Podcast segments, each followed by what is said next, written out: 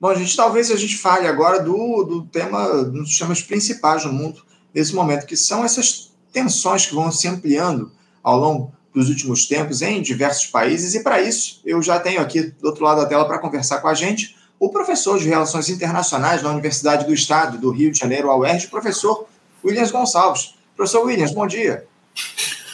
Bom dia, Anderson. Bom dia a todo o público do programa Faixa Livre.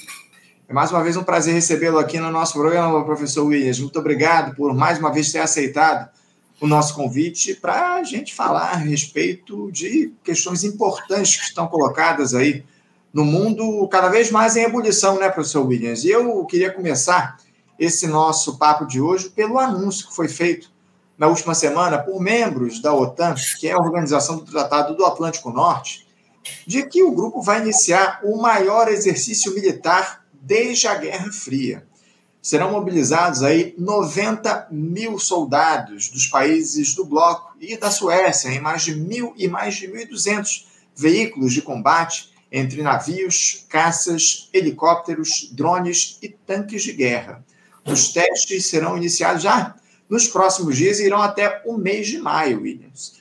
O chefe do Comitê Militar da OTAN, o almirante Rob Bauer, afirmou na última quinta-feira que a população civil deve se preparar para o fato de que uma guerra poderá eclodir com a Rússia nos próximos 20 anos e os países precisam estar preparados. Abre aspas, precisamos criar um sistema que nos permita formar mais pessoas no caso de guerra, independentemente disso acontecer ou não. Fecha aspas, disse lá o militar. Professor Williams, esse anúncio dos exercícios militares da OTAN acendem um sinal de alerta no cenário de tensionamento amplo que há no planeta. Como é que você vê, Williams, esse anúncio da OTAN? O que, que ele pode representar nesse tabuleiro geopolítico cada vez mais intrincado? Bom, Anderson, é, nós temos diferentes explicações né, a depender do, do ângulo da aproximação que nós fazemos ao tema. Não é? É, Bom, em primeiro lugar, trata-se de uma provoca uma mega provocação à, à Rússia. Né? E, e, essa provocação ela vem sendo justificada na Europa, especialmente na Alemanha, né? com o argumento de que a Rússia pretende não apenas anexar a Ucrânia, mas invadir a, Europa Ocidental. Né? Quer dizer, portanto, nós vemos aí a, a, a, elite política, militarista europeia, ocidental e particularmente alemã a mobilizar o velho, velhíssimo preconceito que há na Europa Ocidental contra o, os russos. Né? Agora, se nós abrirmos o, o nosso foco, ampliarmos a nossa visão, né, nós vamos ver que isso, isso se integra num processo mais, mais amplo hum, de mudança no, no eixo de poder do sistema internacional. É, todos nós sabemos que Rússia e China estão ligados por uma aliança que eles denominam de sem limites. Né?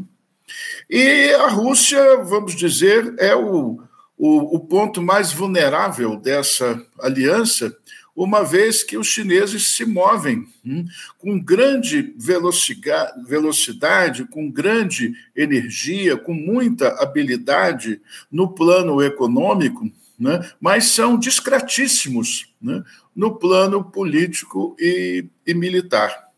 Portanto, a, a Rússia é o lado mais vulnerável ao lado mais, mais sensível. Né?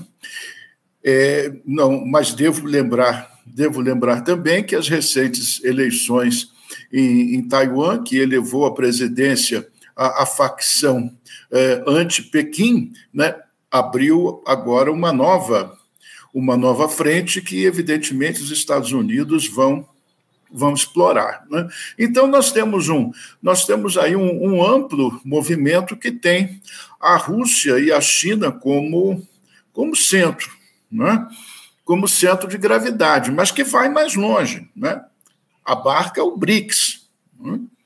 China e Rússia são duas forças nucleares de uma aliança mais, é, mais ampla, que se ampliou agora em 2024, que é o, o, BRICS. E o BRICS, vamos dizer, está, está presente em todas as partes do mundo, especialmente no Oriente Médio, né? com ênfase no Oriente Médio, que tem uma importância, sempre teve ao longo da história, mas que continua tendo uma importância estratégica e energética muito, muito grande. Né? Então, vamos, vemos que o quadro é muito complexo. E há, e há uma, um, essa complexidade, né, ela é maior hein, em virtude da situação dos Estados Unidos.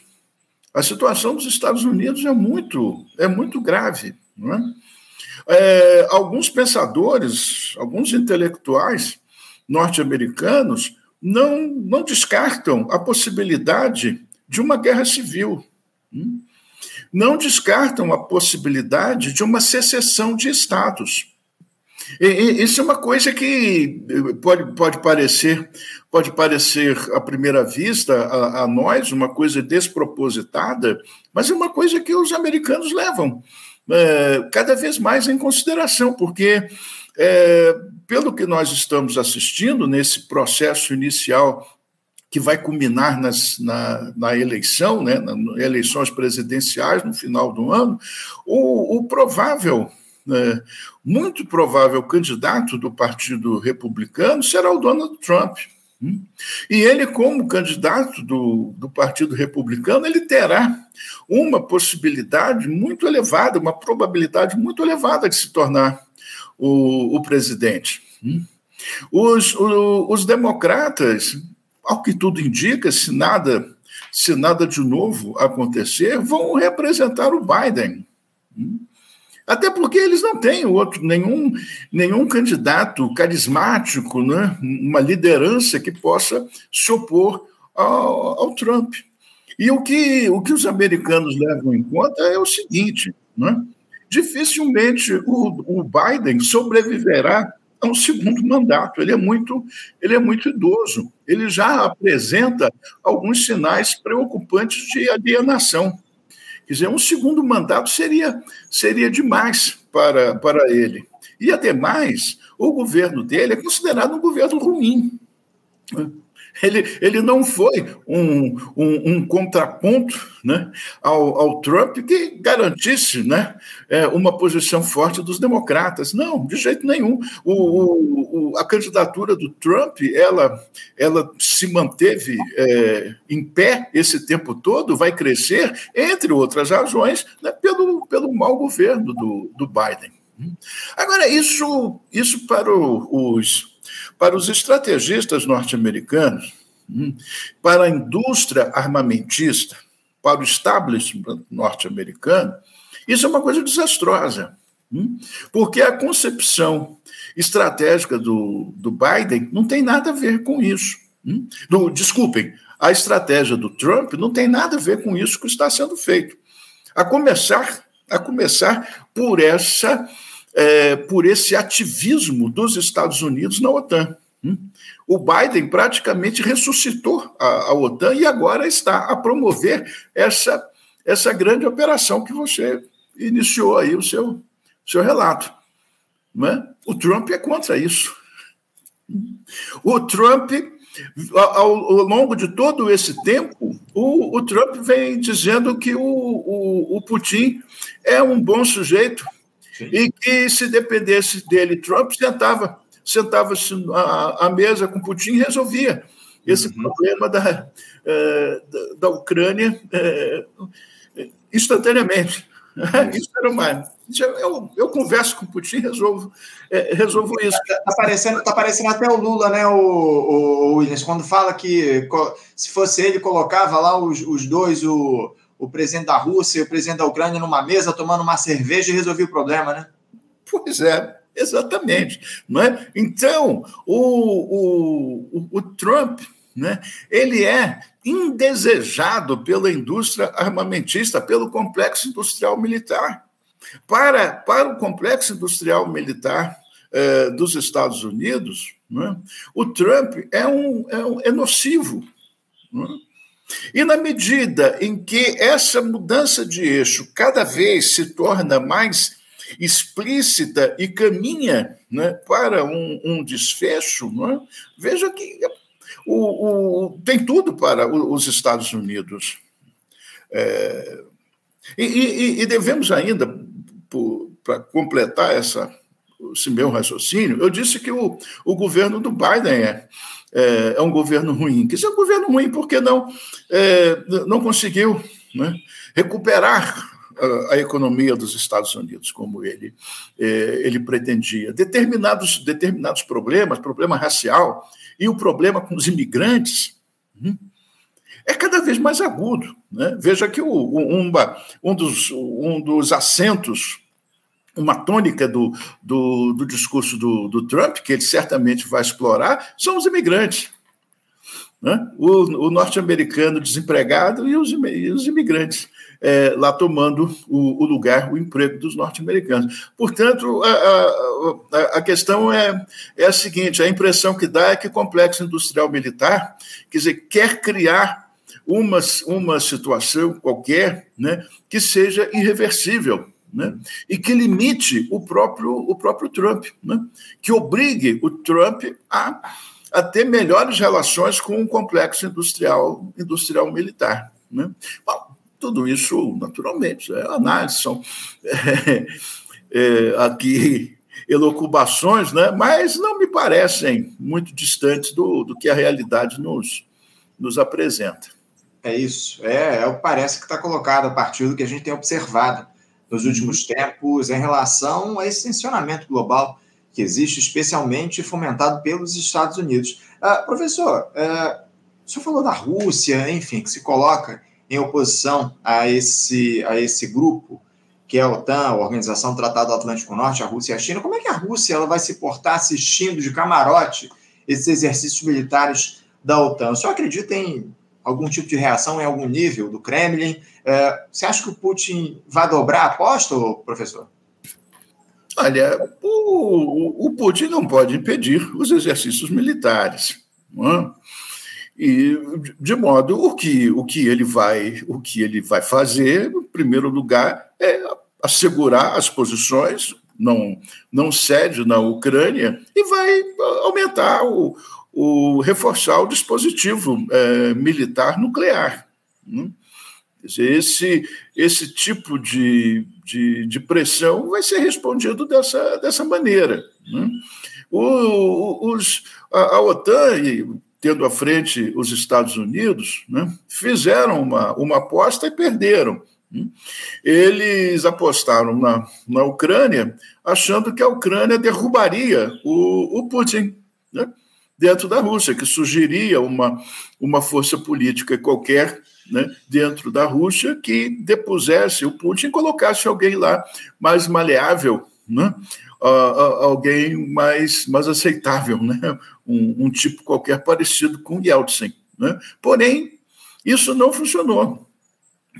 Isso não funcionou porque, pelo contrário, né, o, o poder do Putin foi reforçado, ele tem o apoio da maioria, ele não, não, não tem o apoio de todos, não é unânime, isso não existe em lugar nenhum. Né? Mas né, é, ele tem o apoio da maioria. Basta lembrar, basta lembrar aquele, aquele episódio lá do, é, da insurreição dos, do, do exército privado, lá dos. Né? Lá daquele, daquele, daquele chefe de milícia a serviço da Rússia que tentou né, o, é, criar uma, uma situação e, e, e, não funcionou. Né? E deu até azar, porque logo depois o avião dele caiu. É verdade. Professor, eu, eu vou acelerar aqui o nosso papo, porque eu tenho aqui claro. alguns temas ainda importantes para a gente tratar. Eu queria falar agora, mudar de continente, eu queria falar aqui da América do Sul. Porque no Equador, professor, a situação ela continua para lá de difícil. Depois que o presidente Daniel Noboa decretou aquele estado de exceção diante do avanço da violência cerca de duas semanas atrás, uh, novos episódios graves ocorreram por lá. Na quarta-feira, o promotor antimáfia César Soares, que conduzia as investigações do ataque cometido por homens armados a um canal público de televisão, foi assassinado na cidade de Guayaquil. O Ministério Público do país disse que não vai se intimidar a partir desse fato e seguirá nas investigações para encontrar os culpados. Houve informação, inclusive, de que a situação nos presídios lá do Equador estava controlada após inúmeras rebeliões que tivemos lá no país. No sábado, a Argentina anunciou a deportação de Mariela Penhareta, que é a mulher de Macias Villamar, um criminoso mais perigoso do Equador e também dos três filhos dela e dele. Professor, uh, estamos longe de um cenário de normalidade no Equador. As tensões seguem fortes por lá e parece que o presidente eleito no fim do ano passado tenta fechar o regime, o tal do Daniel Noboa. Como é que o senhor avalia esse quadro e até onde uh, pode se chegar lá nessa crise do Equador, professor? É, essa é uma, é uma situação é, muito ruim, uma situação péssima, né? É, é, um, é um mal da qual padece toda a América Latina. Né? E, e não é, é, é óbvio que isso é o resultado né, das políticas das políticas neoliberais. Né? nessa política de, que, que resulta em, em concentração de, de renda, né, de elevadíssima, brutal concentração de renda e, e marginalização da, é, de uma parte significativa da, é, da população. Ah, mas o tráfico de drogas é, é ligado ao, ao, neoliberalismo? Sim, sim, porque, é uma, como acabei de dizer, é uma política de concentração de renda e de e, e, de marginalização de uma boa parte da população pobre, que vê, que, que, que, que encontra né, aí nessas atividades ilícitas uma forma, uma forma de, é, de ganhar a vida. Né? Ah, então por isso não vai ser combatido? Evidentemente que tem que ser combatido. Mas acontece que combater única e exclusivamente pela via policial ou mesmo pela via militar, isso não, não, não vai mudar nada, porque isso não vai mudar o, o trem de vida das pessoas. O que precisa é, haver é um novo, um novo pacto social, um novo, um novo compromisso né, com uma política de geração de emprego, de geração de renda, né, e com ação policial, evidentemente, mas é, é, o, o, esse processo ele tem que ser detido né, aí na, na, na nas escolas. Né, nas escolas e, na, e, e, e, no, mundo do, no mundo do trabalho. Né. Então, esse, porque veja, veja o seguinte: o, a produção a produção da droga, a produção da cocaína, hum, e a, a, a, distribuição, a exportação, isso gera emprego, gera emprego e renda. Hum. A coca é proveniente de uma planta, e essa planta é cultivada. Essa planta é cultivada, ela é, é processada, ela é refinada. Para se refinar, é, são necessários produtos químicos, é necessário conhecimento para é, fazer isso. É, é uma indústria. É uma indústria. Uma indústria que gera emprego, gera renda. Essa que é, a, é essa que é, que é a questão, tá entendendo? Portanto, é uma coisa muito, é, muito complicada. Para erradicar ou para reduzir ao mínimo acessível, é necessário dar algo em troca.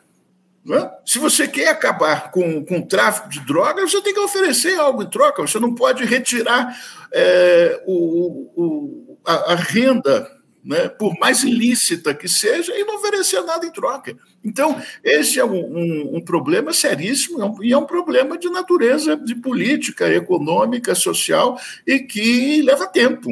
Né? Leva tempo. E todas as, e, e, e todas as políticas né, de reforma social elas são sistematicamente sabotadas Uhum. pelo, é, pelas oligarquias e por todo o aparato uhum. midiático, especialmente, a serviço dessas oligarquias. Exato. Essa que é a questão. Nós temos que, nós temos que mudar é, isso. É, isso é, é mudado. É, é, é uma indústria que está estabelecida, né, professor? Uma indústria muito lucrativa, a indústria das drogas no mundo, como a gente tem visto aí. E isso, um problema muito grave aqui no nosso continente sul-americano, enfim. Eu, eu queria, já avançando, o professor, na, na, discussão aqui, queria aproveitar que eu citei a Argentina ainda há pouco, porque os trabalhadores lá no país estão na expectativa por essa greve geral. Foi convocada ainda no mês de dezembro pela Confederação Geral do Trabalho, a CGT, para a próxima quarta-feira, dia 24, após o presidente Javier Milei anunciar uma série de reformas econômicas e trabalhistas que destroem o estado mínimo de bem-estar social. Esse movimento tem provocado, inclusive, uma série de efeitos, como as companhias aéreas aqui no Brasil cancelando voos para a Argentina no dia desse ato. A situação por lá, professor, é, é gravíssima. A inflação disparou ainda mais nos últimos dias, porque a gente já tinha um cenário de hiperinflação que foi ampliado por conta das medidas adotadas pelo Javier Milei. Os preços dos alimentos são absolutamente absurdos. O governo eh, anunciou no fim da semana que vai cancelar mais de 27 mil benefícios sociais a fim de economizar algo em torno de 12 milhões de reais, ou seja, um negócio absolutamente sem sentido, apenas para prejudicar a população. Professor, uh, o que, que nós podemos esperar dessa greve geral na Argentina, desse movimento que está sendo construído? O senhor acredita que esse movimento possa iniciar um processo de desgaste acelerado do presidente que tomou posse no fim do ano passado? Pode ser essa, digamos assim, a pedra fundamental para a deposição precoce do Javier Milei? Os trabalhadores argentinos têm essa força? Tem, tem. A palavra, a palavra de ordem do, do movimento popular organizado é o impeachment. Hum? Quer dizer, o que vai, o que vai ser é, solicitado é o impeachment. Né? Ninguém fala em fazer o que fizeram com o Fernando Della Rua. Né? É, por enquanto, o que se fala é o impeachment, porque ah, o, o projeto dele é um projeto de destruição da sociedade. É, essa é, é, é, é, a questão. É um projeto de, de destruição da, da, da, sociedade. E, mais uma vez, nós vemos os. os é, aí a, a, a, mídia oficial argentina apoiar esse governo e a mídia é, empresarial né, é, brasileira apoiando isso. Apoiando. Na, na Argentina, para quem não sabe, né?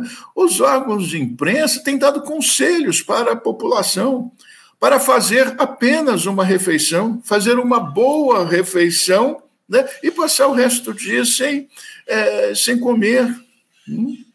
Recomendando que as pessoas comam macarrão com salsicha. Quer dizer, é uma, é uma, é uma coisa assim, parece parece piada, né? Parece essas coisas assim, aqueles exageros, não é? Parece ironia, deboche, sarcasmo, né? Parece sarcasmo, isso. Né? E não é, é uma posição, é, é uma posição séria. E, e a, porque a, a imprensa, lá como cá, né, faz a mesma coisa que aqui se fez com o, o, o, o Bolsonaro. Né? Aqui se criticava o Bolsonaro e dava o apoio ao Guedes. Né? O Guedes era, era o lado bom do, do Bolsonaro. Hum? O Bolsonaro era o lado mal do Bolsonaro.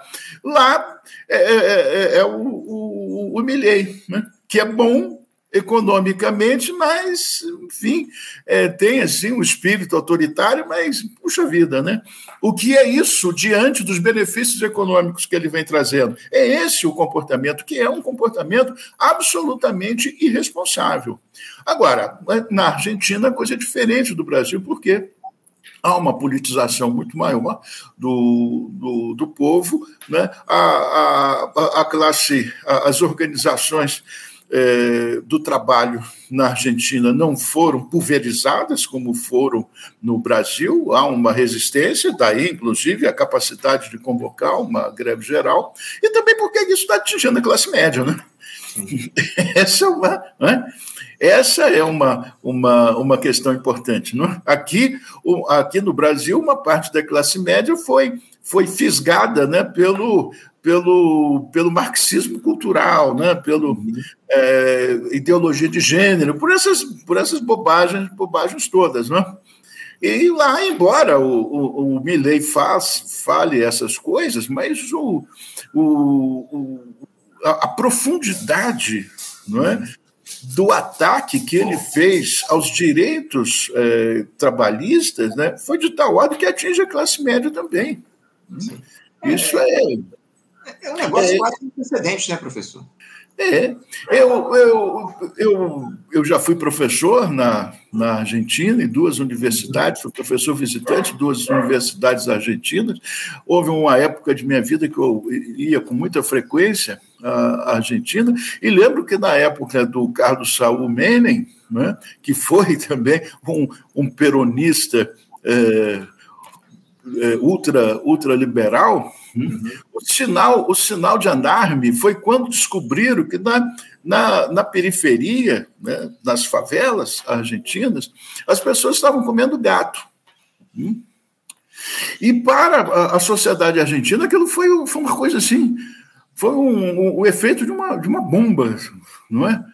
Porque você sabe que a, a, a dieta né, é, do argentino é diferente da dieta do, do, brasileiro. Né? O Brasil é um país muito grande, muito diverso, com a terra muito fértil, e nós temos muitas, nós temos muitas verduras, muitos legumes, nós temos é, uma, uma dieta muito é, diversificada, variada regionalmente. A Argentina não é assim. Né?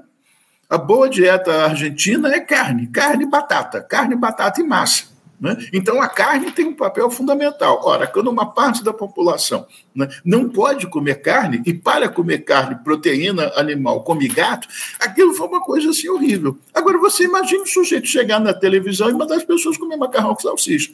De modo que é, eu, eu acredito que ele, que ele não vá é, quer dizer, que ele não vai durar muito no, no poder, todo mundo, é, todo mundo aposta, aposta nisso, né?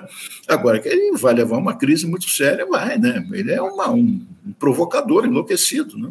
Não, não tem dúvida. Não tem, o que impressiona, ainda que não surpreenda, é esse apoio que o Javier Milei tem recebido dos grandes veículos de comunicação por lá. É algo absolutamente surreal a partir do que a gente tem visto as iniciativas tomadas e as propostas dessa figura nefasta que segue a cartilha, ou tenta seguir a cartilha, do Jair Bolsonaro da, da extrema-direita no Brasil e no mundo. É, é uma é, coisa, as pessoas enlouqueceram, impressionante. Não, é, há um, há um, um cenário de, de, de distopia em todo o mundo, é o que a gente tem visto a partir do avanço dessa extrema-direita. Eu queria entrar no último tema do nosso papo aqui, professor, que é justamente a questão lá no Oriente Médio, porque o presidente de Israel, Benjamin Netanyahu, parece que ele se isola cada vez mais com esses ataques insanos a Gaza, dizimando o povo palestino. Na semana que passou, o exército de Israel implodiu os prédios da principal univers... aliás, os prédios principais da Universidade Al-Izhar, lá em Gaza, que é o principal centro acadêmico da região. Segundo relatos obtidos pela rede britânica BBC, antes da destruição, Tel Aviv teria utilizado o local como base militar várias semanas. O Museu Nacional de Gaza também foi destruído nessa ação de Israel. Professor Williams, temos aquela ação lá da África do Sul no Tribunal Penal Internacional em Haia denunciando o genocídio dos palestinos por Israel, algo que teve apoio do Brasil e também de outros países. Como é que só vê o quadro nesse momento do conflito e a possibilidade de haver um cessar-fogo diante das pressões que se impõem sobre o Benjamin Netanyahu, professor? Olha, o Netanyahu ele está levando a efeito, ele está pondo em prática um velho sonho da, da, da direita, da extrema-direita israelense, que é erradicar né, a Palestina dos palestinos. Né? É de criar o, o, grande Estado de Israel e inviabilizar definitivamente o, o Estado palestino. Hum? Os palestinos que sobrarem dessa guerra que, é, que, que se transfiram para os países vizinhos, porque aquela terra toda deve ser de, de Israel. Né? O, isso, do ponto de vista é, estratégico, corresponde à seguinte ideia: né? Israel aspira à segurança absoluta.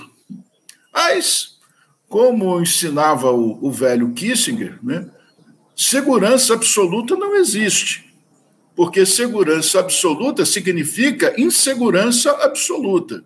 Né? Ora, esse, esse, esse projeto hoje, ele, ele conta, né, ele está sendo executado porque ele conta com o aval dos Estados Unidos. Mas esse aval tem limite. Os Estados Israel, o, o Israel está está ganhando agora à custa dos sofrimentos do, do, do, do povo, do povo palestino, né? mas, segundo esse raciocínio, ficará numa situação de insegurança é, absoluta, porque o, o, os norte-americanos, o Biden, já está já está preocupado, tentando né, fazer com que o Netanyahu ponha o pé no freio, porque ele está prevendo que o, o resultado disso será péssimo para Israel e péssimo para os Estados Unidos. Porque, enquanto isso, enquanto o, o Israel faz isso com apoio dos Estados Unidos, a China, hum, a China costura cada vez mais né, sólidas alianças no, no Oriente Médio. A, a, as relações comerciais da China com os demais países do, do Oriente Médio são cada vez mais volumosas.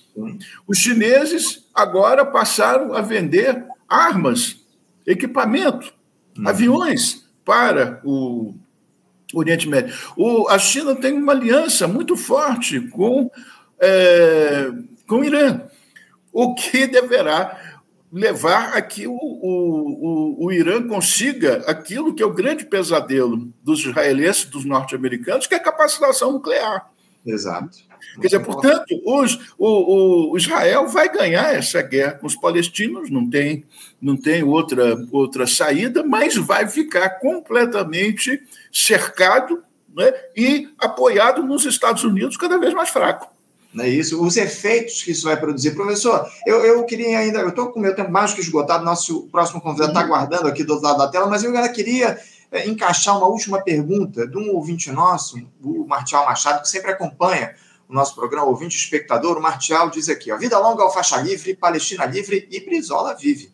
Ele diz aqui: ó, pergunta professor Williams. A, a porta-voz russa, Maria Zakharova, disse ontem que a, abre aspas, a Alemanha é especialista em extermínio em massa de humanos, fecha aspas por conta do apoio, aqui, continuando aqui, por conta do apoio restrito alemão em Haia ao genocídio sionista em Gaza contra os palestinos. A atual Alemanha em crise econômica, sob recessão e inflação, vai levar ao poder os nazistas de novo? Pergunta aí o Martial Machado, professor Williams. Olha, o, vou separar as duas, as duas partes da extensa pergunta dele. Né? A, primeira, a primeira é o seguinte: né? os alemães carregam, geração após geração, né, a culpa pelo que o Hitler fez contra o, o, os judeus. Né?